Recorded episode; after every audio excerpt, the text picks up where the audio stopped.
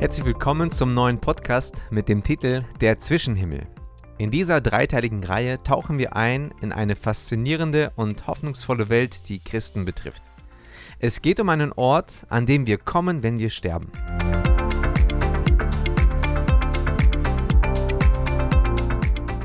Viele fragen sich, was nach dem Tod geschieht. Es ist eine Frage, die Menschen jeden Alters beschäftigt und manchmal sogar Angst einflößt.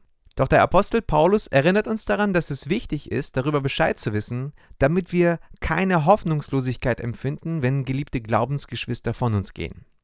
In 1. Thessalonicher 4, Vers 14 lesen wir: Nun, wir glauben doch, dass Jesus für uns gestorben und dass er auferstanden ist. Dann wird Gott aber auch dafür sorgen, dass die, die ihm vertrauen auf Jesus gestorben sind, mit dabei sein werden, wenn Jesus in seine Herrlichkeit kommt.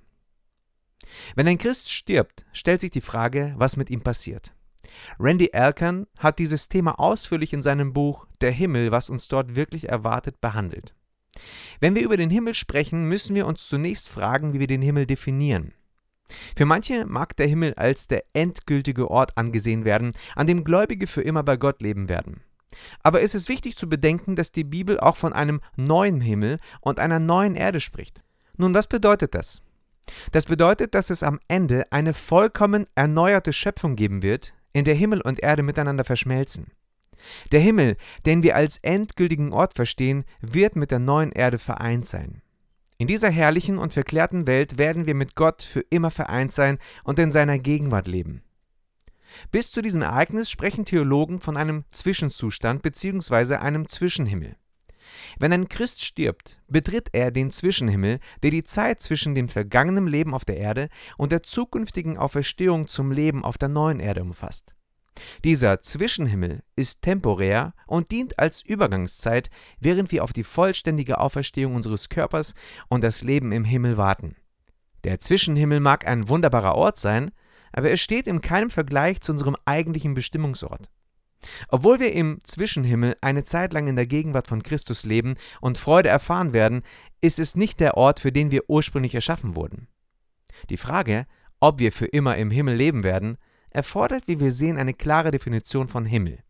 Ja, wir werden immer in der Gegenwart des Herrn sein, auch im Zwischenhimmel. Aber der Zwischenhimmel ist nicht unser ewiges Zuhause. Es ist vielmehr ein Ort, an dem wir auf die Rückkehr von Jesus zur Erde, die Auferstehung unseres Körpers, das Endgericht und die Schöpfung eines neuen Himmels und einer neuen Erde warten. In Offenbarung 21, 1 bis 3 lesen wir, Und ich sah einen neuen Himmel und eine neue Erde, denn der erste Himmel und die erste Erde waren vergangen und das Meer ist nicht mehr. Und ich sah die heilige Stadt, das neue Jerusalem aus dem Himmel von Gott herabkommen, bereitet wie ein für ihren Mann geschmückte Braut. Und ich hörte eine laute Stimme vom Thron her sagen, siehe, das Zelt Gottes bei den Menschen. Und er wird bei ihnen wohnen, und sie werden seine Nation sein, und Gott selbst wird bei ihnen sein, ihr Gott. Wir sehen also, wenn gläubige Menschen sterben, kommen sie nicht in den endgültigen Himmel, in dem sie für immer leben werden.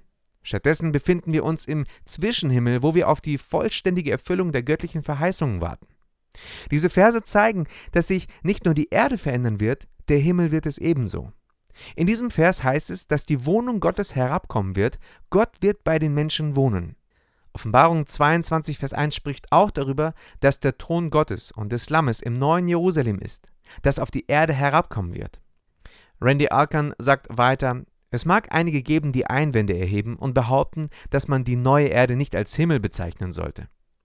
Doch in Offenbarung 22, Vers 1 wird uns mitgeteilt, dass der Thron Gottes und des Lammes im neuen Jerusalem auf der neuen Erde sein wird.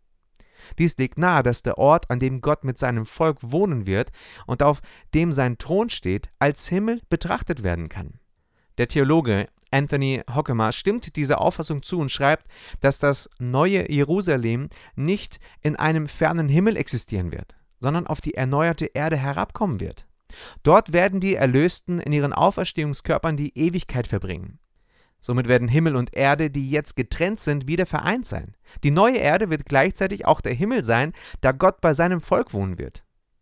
Dieser Gedanke ist faszinierend. Die Gläubigen werden weiterhin im Himmel sein und zugleich auf der neuen Erde wohnen. Es wird eine wunderbare Vereinigung von Gottes Gegenwart und unserer erneuerten Schöpfung geben. Die Tatsache, dass Gott auf die neue Erde herabkommt, um mit uns zu wohnen, entspricht voll und ganz Gottes ursprünglichen Plan. Er hätte Adam und Eva in den Himmel bringen können, um seine Gegenwart zu erleben, aber stattdessen entschied er sich dafür, zu ihnen herabzukommen, um mit ihnen in ihrer Welt Gemeinschaft zu haben. Jesus selbst verspricht jedem, der sein Jünger ist, dass der Vater ihn lieben wird und sie zusammen bei ihm wohnen werden. Johannes 14, Vers 23. Diese Vorstellung zeigt, dass der Himmel viel mehr ist als nur ein unkörperlicher Ort. Es geht darum, dass Gott inmitten seiner auferstandenen Menschen auf einer auferstandenen Erde wohnt in Raum und Zeit. Die Menschwerdung Gottes in Jesus verdeutlicht, dass er nicht nur fern in einem unzugänglichen Himmel existiert, sondern dass er unsere Welt betritt und sie zu seiner ewigen Heimat macht. Offenbarung 21, Vers 3 zeigt uns, dass Gott sein Volk an einen anderen Ort bringen wird, auf die neue Erde, wo er mit ihnen leben wird.